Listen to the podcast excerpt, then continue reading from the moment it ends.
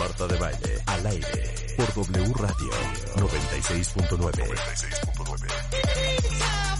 Estamos de vuelta. Y está con nosotros Brenda Gómez. Brenda es infectóloga del Instituto Nacional de Cancerología. Trabaja en el Centro Médico ABC de la Ciudad de México.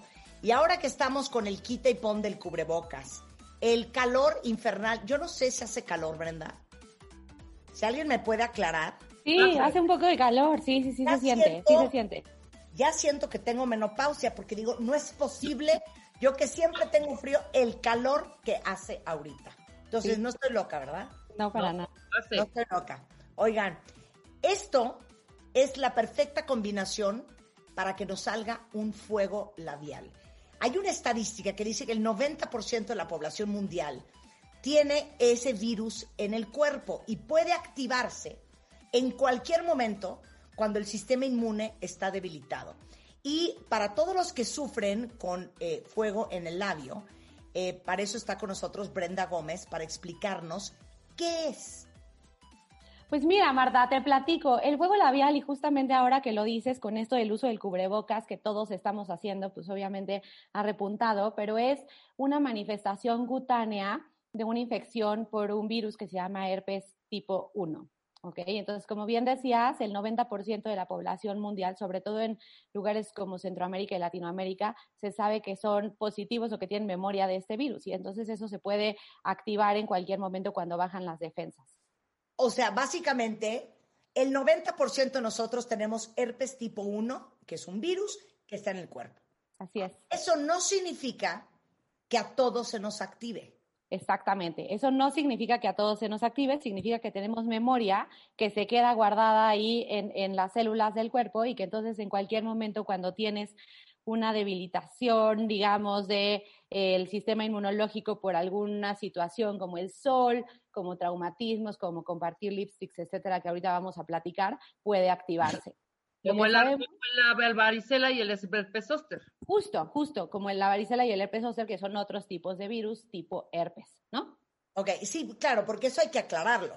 O sea, el herpes tiene muchísimas variantes. Sí. Una cosa es el genital, una cosa es el del labio, otra cosa es el que te produce el herpes zóster, ¿no? Exacto, completamente de acuerdo. Hay ocho tipos de fuego labial es el herpes tipo 1. Uno. Ahora, siguiente pregunta. ¿Se pega? ¿Se contagia? Es sumamente contagioso, sumamente contagioso. Por eso es que una gran cantidad de personas en el mundo tienen memoria para este virus, ¿no? Eh, siempre que hay una lesión activa, cuando tú ves un fueguito en alguna persona y compartes algún tipo de, ya sabes, cubiertos, compartes el pastel o le das un beso a alguien o le pides el de tocarte, claro. Si su pareja tiene un fuego en el labio, no se anden besuqueando. Exactamente. Aunque se sabe que hay una población de aproximadamente 20 a 25% de las personas que sí tienen contacto con el virus y que nunca manifiestan lesiones. Eso se llama herpes asintomático. Pero pues por supuesto que si ves a alguien que tiene una lesión activa, pues mantente alejado hasta que esa lesión se vea un poquito más controlada o por lo menos se haya hecho fase de costra y ya no esté la. Ok, dame, dame el fuego labial en días. Ahorita hablamos de síntomas, hablemos en días. Buenísimo. Tú empiezas, o sea, la gente que tiene eh, herpes labial puede tener una primera infección, es decir, la primera vez que tú te contagias va a ser una infección un poquito más fuerte, generalmente es una gingivoestomatitis o una faringitis. Ahí el virus se mete a las células epiteliales, se mete a las células que se llaman queratinocitos y se empieza a multiplicar, multiplicar, multiplicar. En ese momento... esto digamos que es el día uno. Ajá, el día uno. Esa es la primera vez que te infectas, pero cuando ya tienes reinfecciones, recurrencias, digamos, lo que empiezas a sentir es en el sitio en donde ya lo habías tenido, generalmente se reactiva en el mismo lugar, y lo que empiezas a sentir es como ardorcito, dolor, picazón, escosor, y generalmente es en el borde que está entre el labio y la barbilla, que se llama borde vermilion, o hacia arriba. O sea, justamente en el contorno del labio, como si te lo delinearas, ahí es en donde empieza a sentirse. Ese es día uno. Día uno, exactamente. Más progresar y se empieza a hacer una vesiculita y se empieza a romper, se abre, se rompe como si fuera una úlcera, una vesícula y después de eso duele muchísimo, ahí es cuando se puede contagiar de manera más eficiente, digamos, que el virus. Y después la fase natural es que se vaya haciendo una costra progresivamente hasta que se quite y desaparezca. ¿Cuántos días son? Entre 7 y 15 días lo más que puede durar una lesión. Ok. De hasta, ¿Desde cuándo y hasta cuánto eres contagioso? Desde que empieza la lesión activa como una úlcera, hasta que está completamente cerrada como en fase de costra cicatricial. Ahora, dime otra cosa. Eh, síntomas, ardor, sí. dolor. Te empieza a arder, puede haber comezón. La gente que ya tiene herpes recurrente identifica muy bien cuando va a salir uno, porque todavía no se ve la lesión y ya empiezas con esta sensación de picazón, dolorcito, ardor, como que te mueves con la lengua y empiezas a sentir que ahí está la inflamación empezando a actuar y se empieza a hacer un poquito de elevación de volumen que progresivamente pues se va a convertir en una úlcera. Entonces, en ese momento, la gente puede empezar el tratamiento para justo o evitar que salgan las úlceras o las lesiones o retrasar el tiempo en el que tardes en recuperarte y en curarte y obviamente disminuir también la probabilidad de andar contagiando a todo el mundo, ¿verdad? Oye, ahora dime otra cosa.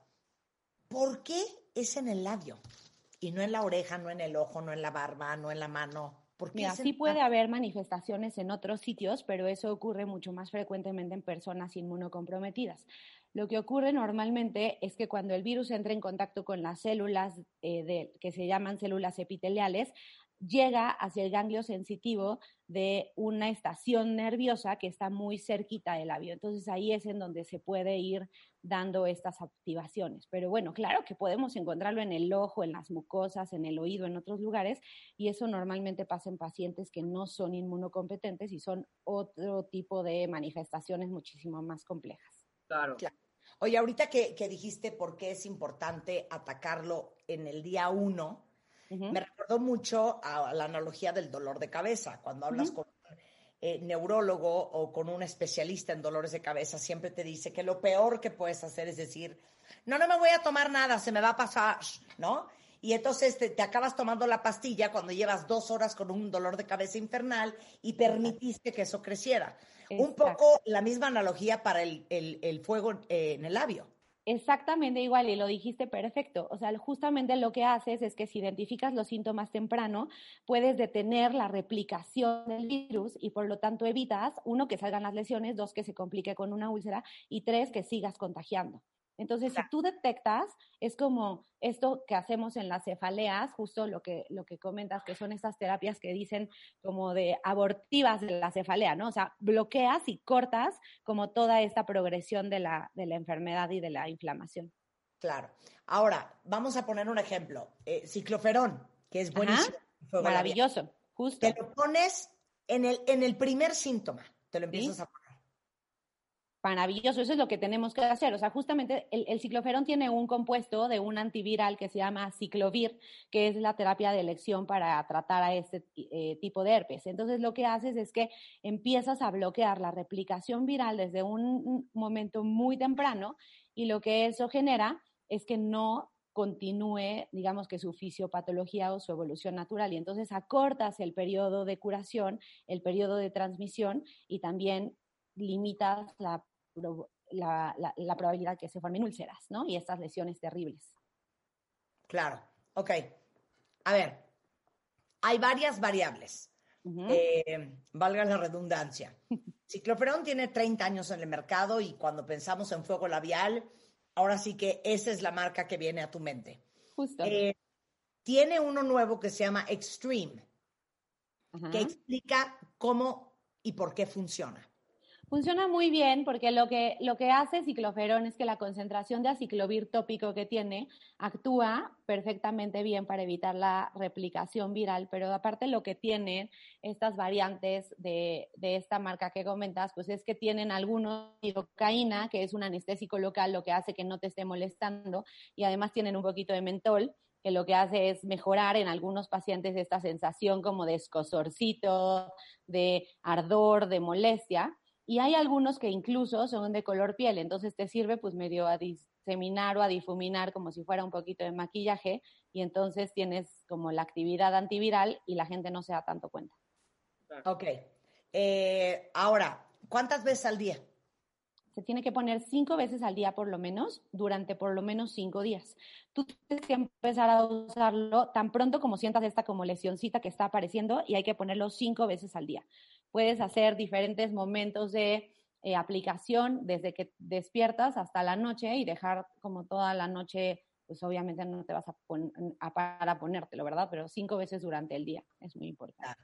Eh, cicloferón clásico, cicloferón piel, que tiene color para que no se te vea la inmundicie del fuego labial, cicloferón extreme y eh, cicloferón extreme piel, que tiene color. Exacto, color. Hay todas estas variables.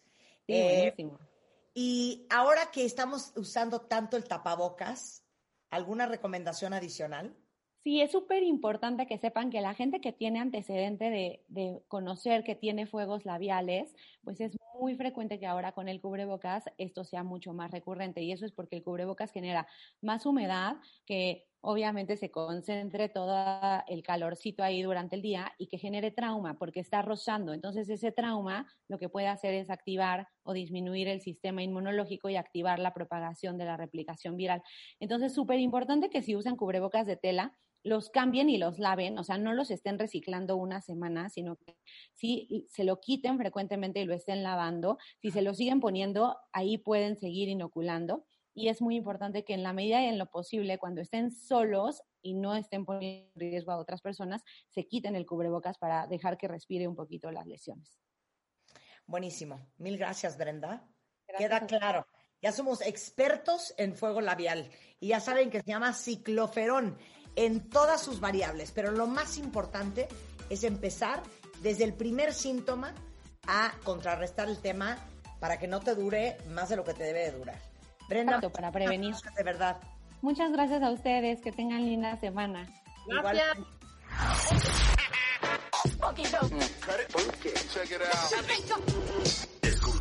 A Marta de